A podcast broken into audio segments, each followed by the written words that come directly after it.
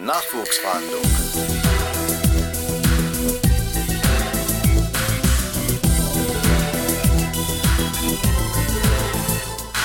Hallo und herzlich willkommen zu einer neuen Folge des Podcasts Nachwuchsfahndung der Fachhochschule Polizei Sachsen-Anhalt. Mein Name ist Mira und ich habe heute den Sascha zu Gast bei mir. Hallo Sascha. Hallo Mira. Ich freue mich, dass du hier bist. Du bist ja hier bei uns an der Fachhochschule als PHT-Trainer eingesetzt. Vielleicht magst du mal erzählen, wie lange bist du schon hier und welche Aufgaben nimmst du wahr? An der Fachhochschule bin ich seit 2018. Ursprünglich bin ich hergekommen als Kommunikationstrainer und im Laufe der Jahre habe ich mich weiterentwickelt, habe ein paar Qualifikationen gesammelt, um mich zum vollständigen Polizeitrainer aufzuwerten, sage ich jetzt mal. Ähm, dazu gehört unter anderem sowas wie Schießtraining, Selbstverteidigungs- und Zugriffstraining, die Übermittlung von Polizeitaktik, nochmal das Kommunikationstraining, auch speziell psychisch Kranke und der Umgang mit verbalen Angriffen und jetzt mein Fachbereich eben die Erste Hilfe und die medizinische Versorgung. Sehr schön, das hört sich gut an. Ähm, soweit ich weiß, bist du ja aktuell nicht hier an der Fachhochschule. Ähm, wie kommt das? Vielleicht magst du uns das mal kurz erzählen? Zurzeit mache ich mein Praktikum auf der Rettungswache. Da ich Rettungssanitäter im Dienste der Landespolizei bin, muss ich meinen Rettungssanitäter alle zwei Jahre mit einem Monat Praktikum auf der Rettungswache erhalten. Und deswegen bin ich gerade nicht an der Fachhochschule, sondern auf der Rettungswache hier in Aschersleben. Okay, cool. Ähm, wie kann man sich das in der Ausbildung bzw. im Studium mit dem PHT-Training hier vorstellen?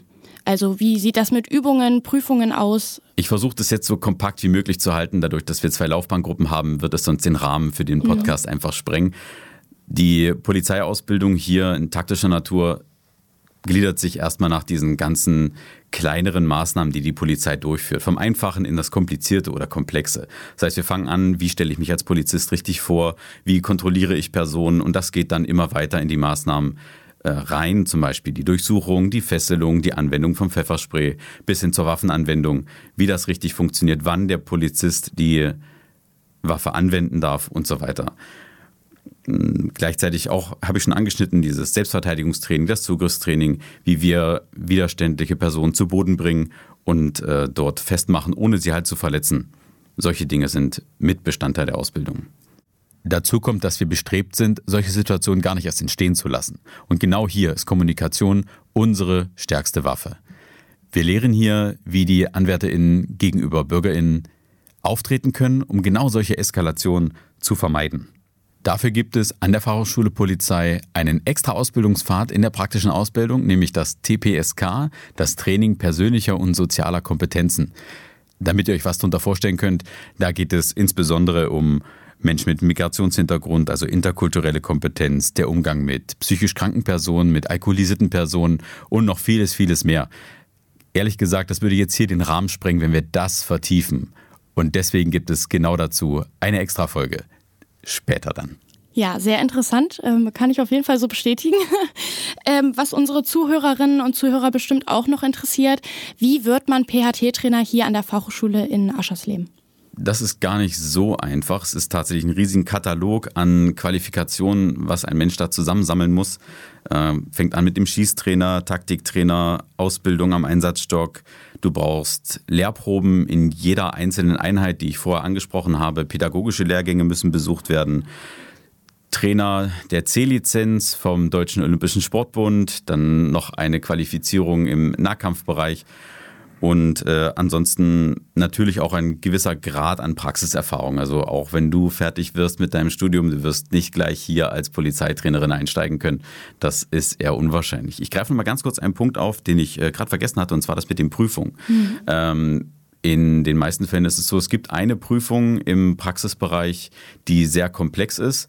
Das heißt, ähm, da werden Situationen simuliert, die schon in die polizeiliche Praxis sehr, sehr stark reingehen und die Kollegen in der Ausbildung oder im Studium müssen sich eben an den Sachverhalten dann beweisen. Und das können unter Umständen sehr schwierige Sachverhalte sein, von Haftbefehlsrealisierungen oder Suizidenten davon abbringen, sich etwas anzutun. Na, es ist schon ziemlich anspruchsvoll. Ja, das kann ich äh, auch so bestätigen. Ich hatte meine Prüfung ja auch schon hinter mir, hatte einen Täter auf frischer Tat und ähm, einen Kollegen aus einer anderen Studiengruppe, mit äh, den ich vorher auch noch nicht kannte. Und da muss man sich natürlich auch erstmal, muss man erstmal schauen, wie man da zusammenfindet. Ähm, hat aber sehr gut funktioniert und ähm, kann dazu auch sagen, dass die Sachverhalte sehr realistisch sind. Das baut eben immer so von Jahr zu Jahr ein bisschen auf. Also man fängt klein an, sage ich mal. Und ähm, das steigert sich aber so gut, dass man wirklich sagen kann, man fühlt sich bereit, was zu machen und zu handeln.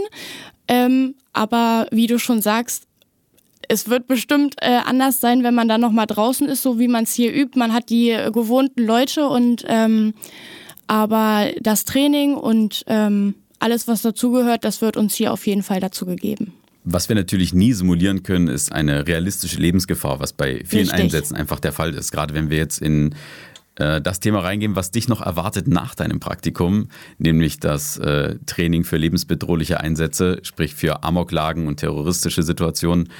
Ähm, hier ist es so, dass die Anwärter da schon mit sehr viel Respekt rangehen und auch wenn wir äh, in den Situationen sind, da schon doch Stress entsteht, auch wenn keine realistische Lebensgefahr ja, besteht. das stimmt auf jeden Fall. Gut, wollen wir noch mal ganz kurz darüber reden? Ich bin ja jetzt auch schon zwei Jahre hier, hatte das gerade schon gesagt. In diesen zwei Jahren baut sich dieses PAT-Training immer hoch. Kannst du das so bestätigen, dass die Sachverhalte immer ein bisschen komplexer werden? Ja, selbstverständlich. Wir bringen den KollegInnen hier die Sachverhalte und Fähigkeiten eines Polizisten bei und je nachdem, wie tief wir in die Vermittlung reingehen, werden die Sachverhalte vom Schwierigkeitsgrad eben auch angepasst. Das ist selbstverständlich wie in jeder anderen Schule auch. Ich kann von niemandem etwas erwarten, was ich ihm vorher nicht beigebracht habe. Und äh, wir versuchen hier diese Sachverhalte so lebensnah wie möglich zu gestalten. Selbstverständlich kommen wir niemals hundertprozentig an die Realität ran. So im 80, 90 Prozent Bereich schaffen wir uns hier allerdings zu entwickeln. Die Sachverhalte hier sollten auch eher als Grunderfahrung gewertet werden, damit die KollegInnen, wenn sie denn in eine reale Einsatzlage gehen, eine gewisse Handlungssicherheit erwirkt haben. Und hier kommt auch noch ein Aspekt dazu, dass die Sachverhalte etwas unglaublich Komplexes sind, wo viele Handlungsmuster der KollegInnen abgerufen werden. Nicht nur das taktische Verständnis, auch die Kommunikation mit den BürgerInnen gerade auch um ein gewisses Verständnis für die Maßnahmen zu erreichen, die wir hier ähm, ja, durchsetzen müssen, auch unter Umständen. Ich rede nicht davon, dass wir eine Zustimmung ja, erwirken können. Klar, wenn ich jemanden äh, der Wohnung verweisen muss, gerade wenn es seine eigene ist, aus irgendwelchen Gründen, dann wird er sicherlich nicht Hurra schreien. Sicherlich einleuchtend. Damit wir das Ganze vielleicht ein bisschen besser verstehen können, kannst du uns vielleicht ein kleines Fallbeispiel nennen dazu? Ja, auch klar, kein Problem. Ähm, wir nehmen mal den Sachverhalt, ein Auto wird von den Polizeikräften beobachtet, was in Schlangenlinien fährt. Und jetzt geht es schon darum, wie halte ich das an? Fahre ich mit dem Streifenwagen eher dahinter? Setze ich mich daneben, davor? Welches Haltesignal gebe ich? Entweder über diese Lichtbrücke oben oder mit der Anhaltekelle? Wo stelle ich das Fahrzeug ab? Das sind alles Gedanken, die wir den Anwärterinnen und Anwärtern hier mitteilen, dass sie sich selber die Situation so gestalten können, wie es für sie taktisch am günstigsten ist. Dann steht das Fahrzeug, äh, wie trete ich an das Fahrzeug ran, welcher Kollege steht wo, wie spreche ich mit den Menschen und dann auch die Tatsache, ist der Fahrzeugführer dann kooperativ, gibt er die Ausweisdokumente raus, rieche ich vielleicht Alkohol, was darf ich, was kann ich machen, was darf ich auch garantiert nicht durchführen, auch das muss klar sein, denn es gibt ja logischerweise auch eine Grenze dessen, was verhältnismäßig ist. Das heißt also, was überhaupt sinnvoll ist im polizeilichen Kontext. Und die Wirkung, sprich, wie gibt sich der Beamte und wo kann ich noch an vielen kleineren Stellschrauben Dinge verbessern, das sind Elemente, die erst im späteren Verlauf der Ausbildung dann verbessert werden. Wir fangen erst einmal an, ganz einfach. Das heißt, das Fahrzeug steht bereits und die Kolleginnen lernen sich hier vorzustellen, die Dokumente herauszuverlangen und die eben zu prüfen. Und die ganzen Feinheiten und Schwierigkeiten, das kommt alles später. Genau, also ihr seht, hier spielen alle Faktoren zusammen. Eine Frage habe ich noch. Hast du vielleicht eine Idee, wie sich äh, die neuen Anwärterinnen und Anwärter oder auch die Zuhörer und Zuhörerinnen so ein bisschen darauf vorbereiten können, wenn sie dann das Studium hier anfangen? Wie Sie mit dem PAT-Training umgehen oder wie Sie in diese Trainings reingehen? Ich denke, die erste Vorbereitung ist das Selbstbewusstsein. Wer allgemein schon Probleme hat, vor Menschen sich vorzustellen, Vorträge zu halten, muss an dieser Kompetenz auf jeden Fall arbeiten. Einer der elementaren Punkte ist, Worte zu finden, auch in Stresssituationen, diese von sich zu geben mit einer bestimmten Zielstellung.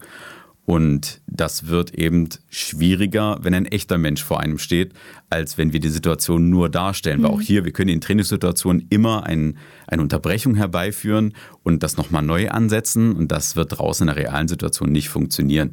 Dafür sind wir da als Trainer, das machen wir auch gerne. Und genau darauf äh, bereiten wir die Anwärter vor. Wer jetzt gerne für das praktische Training mitdenken möchte, es gibt sicherlich Videos im Internet, wo bestimmte Dinge dargestellt werden, wie sich Menschen in Räumen bewegen, wenn es darum geht, nicht erkannt zu werden, beziehungsweise äh, Räume aufzuklären, sage ich jetzt mal. Also eine richtige Vorbereitung im eigentlichen Sinne rate ich von ab, weil häufig gefährliches Halbwissen in der Welt rumgeistert. Mhm. Und von daher sage ich, Kommt hierher, guckt euch das an, wegen mir auch zum Tag der offenen Tür oder zu irgendeiner Vorstellung. Wir zeigen euch das mit der vollen Begeisterung. Und dann kann ja jeder die Worte der Polizeitrainer mitnehmen und die Fähigkeit erwerben, diese Kenntnisse, die er hier erwirkt, auf die Situation anzupassen, auf die er kommt. Und das ist das oberste Ziel. Nochmal auswendig lernen bringt gar nichts. Kein Haus ist so aufgebaut wie das, was wir hier als Übungshäuser haben. Kein Mensch reagiert so wie der Trainer per se. Jeder ist da individuell und das ist die Besonderheit in der Polizei. Es wird immer wieder irgendwas Neues geben. Kein Sachverhalt ist wie der andere. Es bleibt wirklich jeden Tag spannend, wenn wir irgendwo rausgehen. Auch wir als Polizeitrainerinnen und Polizeitrainer an der Fachhochschule fahren Einsätze. Es ist nicht so, dass wir uns hier auf dem Gelände verstecken. Und es ist eine schöne Geschichte, sich auf die KollegInnen in den Einsätzen auch verlassen zu können. Und für mich ist es auch ein, ein schönes Gefühl dabei. Das stimmt. Dafür möchte ich mich auch schon mal bedanken bei allen PAT-Trainern, auch bei dir. ähm, da ich ja jetzt ein Jahr, ein halbes Jahr ähm, nicht mehr an der Fachhochschule bin und diese erstmal für mein Praktikum verlasse. Ich gehe ja jetzt in mein Hauptpraktikum, also das zweite Praktikum, ähm, bin ich erstmal nicht vor Ort und kann soweit erstmal den Podcast nicht weiterführen. Daher möchte ich jetzt mal zu der Ankündigung kommen und möchte dich ähm, offiziell fragen, ob du denn bereit wärst, mich als Co-Host ähm, des Podcast Nachwuchsfahndung zu unterstützen und das in der Zeit, wo ich nicht da bin und vielleicht auch gemeinsam weiterhin danach so fortzuführen. Ja, sehr gerne. Das freut mich. Vielen Dank. Ähm, ja, ich denke, dass wir den Zuhörerinnen und Zuhörern auch so ein bisschen den kleinen Einblick darüber verschaffen konnten, wie das PAT-Training hier bei uns abläuft. Ähm, soweit ich weiß, Sascha, hast du auch schon Vorerfahrungen im Bereich Audioaufnahmen. Magst du vielleicht da noch mal kurz was zu erzählen? Ich habe sehr früh angefangen, Theater zu spielen und dadurch konnte ich meine Stimme schon in gewisser Weise fortbilden. Und angefangen hat es, dass ich bei Computerspielen in den frühen Jugendjahren meine eigene Stimme unter Einheiten oder irgendwelche Off-Texte gelegt habe und das als Gimmick für meine Freunde zur Verfügung gestellt habe. Und die haben sich sehr darüber gefreut, was dabei äh, rausgekommen ist. Und äh, später habe ich dann angefangen, selber kleine Audio-Sketches aufzunehmen, beziehungsweise dann jetzt komplette Hörbücher selber zu vertonen. Ja, das hört sich ja gut an. Sehr schön. Ähm, ja, Sascha, hast du noch was? Ich bin im Moment wunschlos glücklich und ich bedanke mich nochmal dafür, dass ich diese Möglichkeit bekomme, hier den Podcast weiterzuführen und ich freue mich richtig drauf. Ja, Sascha, ich bedanke mich sehr herzlich bei dir. Ich freue mich auf die Zusammenarbeit und wünsche dir natürlich in der Zeit, wo ich nicht hier bin, auch ganz viel Spaß. Und ich würde sagen, ähm, dann fangen wir gleich mal an. Vielleicht magst du die Folge gleich mal abmoderieren? Ich gebe mein Bestes. Okay, wir sind schon wieder am Ende der Folge angelangt, meiner ersten Folge. Und wenn ihr noch Fragen zur Ausbildung oder zum Studium habt, dann stellt sie uns einfach per Mail oder Instagram oder sonstige Kanäle. Und wenn euch der Podcast gefallen hat, lasst uns doch einfach ein Like da. Wenn ihr weitere Folgen nicht verpassen wollt, gibt's auch ein Abo obendrauf. Alle Infos zu dieser Folge findet ihr wie immer in den Show Notes. Und wenn du dich auch bei der Polizei Sachsen-Anhalt bewerben möchtest, dann rufe doch einfach die Seite nachwuchsfahndung.de auf und bewirb dich noch heute. Vielen Dank fürs Zuhören. Eure Mira und euer Sascha. Nachwuchsfahndung